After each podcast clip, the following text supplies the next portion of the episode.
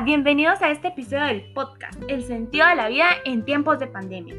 Bueno, hoy vamos a hablar un poquito acerca de lo que es el sentido de la vida en la pandemia del coronavirus que inició en marzo del 2020, que sin duda alguna nos cambió la vida a los guatemaltecos. Eh, si bien es cierto, fue una pandemia a nivel mundial, en marzo del 2020 a nosotros en Guatemala nos ponen una cantidad de restricciones, eh, claro, para salvaguardar la, la vida de nosotros y de nuestras familias. Pero de pronto nos hallamos en un tiempo de incertidumbre, donde no sabíamos qué iba a pasar, donde no sabíamos cómo actuar. Y por lo menos eso fue lo que me pasó a mí. Eh, y estoy segura que, por supuesto, les pasó a muchas más personas en Guatemala. En mi experiencia personal les puedo comentar que cuando cerraron el país y todos nos encontramos en nuestras casas en pleno toque de queda, yo pensaba constantemente que en un día muy cercano yo me iba a contagiar del virus y veía los peores escenarios. Me veía en una cama, en un hospital, sin ver a nadie más que enfermos a mi alrededor, pero gracias a Dios hasta la fecha no me he contagiado.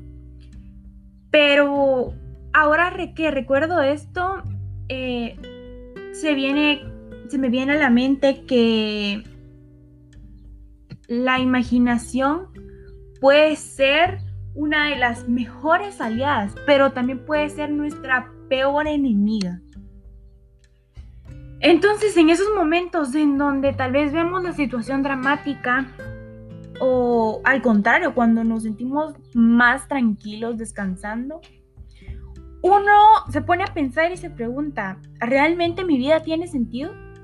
Y si acabara hoy mi vida, ¿cuál fue el sentido que tuvo? O sea, ¿qué hice yo para darle sentido a mi vida? ¿Qué la hace memorable?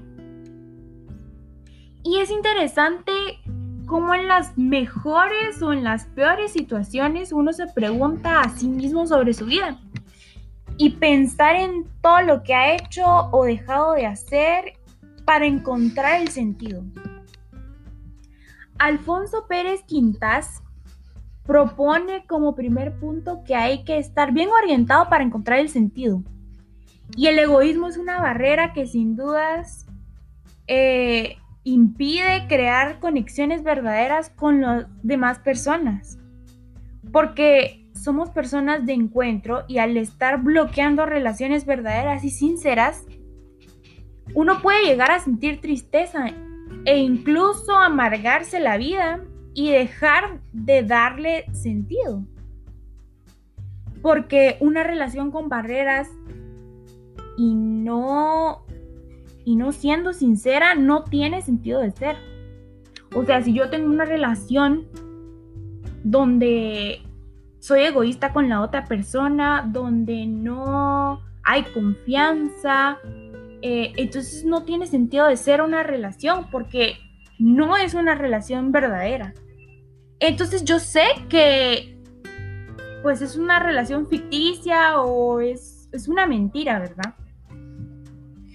Los seres humanos por naturaleza, pues somos seres sociales y necesitamos de los demás para satisfacer nuestras necesidades.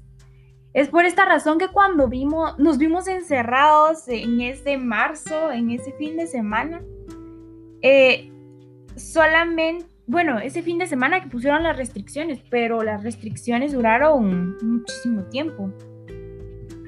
Entonces cuando nos vimos encerrados solamente con nuestras familias, vimos alternativas para estar siempre comunicados. Por eso abundaron las aplicaciones de videollamadas para satisfacer esta necesidad. Y de estar en sociedad aunque sea a la distancia. Y fue ahí donde se valoró mucho más, donde se valoraron mucho más las relaciones eh, interpersonales, o sea, de estar platicando con familia, amigos, incluso recibir clases es ahí, es ahí donde uno viene a sentir, uno viene a valorar lo que tenía antes. de las relaciones físicas y no a través de una pantalla. Eh, es por eso que viene a mi mente el dicho que dice que no se valora tanto algo hasta que se pierde. Entonces eso es bastante aplicable en esta situación. Entonces puedo apostar que muchos de nosotros pensamos que al volver a estar junto con las personas que veíamos antes, pensaríamos en mejorar y en estrategias para mejorar eh, cómo nos relacionábamos con los demás. Por ejemplo, si no era sincera con un amigo, pues a valorar ese amigo y a realmente establecer una conexión con él em, verdadera para que esa relación sí tuviera sentido y a valorar que esa persona pues estaba ahí para mí. Pero el sentido evidentemente va más allá de la... Cada acción que realizamos tiene un sentido. Y para encontrar el sentido de... Para encontrar el sentido global de nuestra vida, hay que analizar los pequeños pasos que damos día con día. Por eso el autor del texto nos indica que al tener hambre se agarra obviamente una manzana y una persona pues normal con hambre eh, se la come, pero... y se satisface la necesidad del hambre, ¿verdad? Pero realmente no hay mucho sentido en esta acción, ya que hay que, ya que si se analiza de dónde viene la manzana, hay personas por supuesto, que se esfuerzan porque esta manzana esté en nuestras manos al momento de tener hambre. Entonces es ahí donde ya se valora el trabajo de las personas del campo, de las personas que, los recolectores que llevan a, a nosotros, a los transportistas que llevan a nosotros el producto ya listo para comer. Entonces es ahí donde se le encuentra un sentido mucho más profundo a las cosas. Y por supuesto, es común observar, y es lamentable por supuesto, que muchas personas digan que su vida carece de sentido. Por ejemplo, por no tener un miembro de su cuerpo. Claro que eso es, es un evento que marca, marca a una persona, porque no es lo mismo contar todas las partes de nuestro cuerpo a dejar de contar con una y uno dice, ¿qué voy a hacer? O sea, obviamente eso sale en nuestra zona de confort. Es una situación obviamente difícil de asimilar. Pero, la, pero se puede encontrar un nuevo sentido. Por ejemplo, si antes, por ejemplo, lo veo así como eh, una historia de una Miss, Miss Venezuela, o Miss Colombia, creo que es, eh, que ella a, través de, eso sí es una historia real, por supuesto, ella a través de sus redes sociales ha estado publicando una serie de, pues como de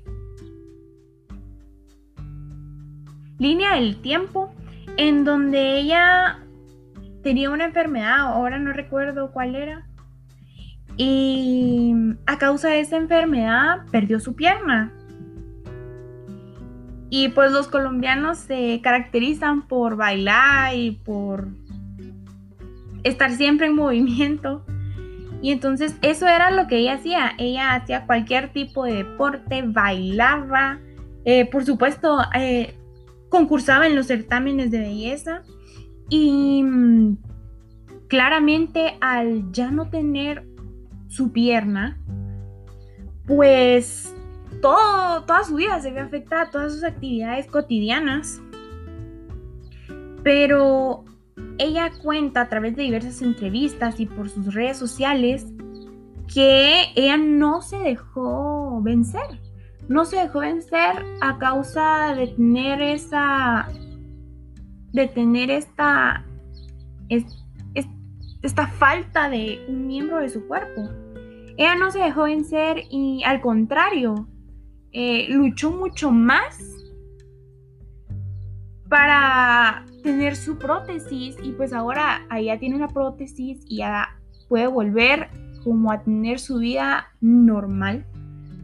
Pero no podemos negar que ella pues vio una nueva forma de, darle sentido a su vida. Si bien no era con una pierna, pues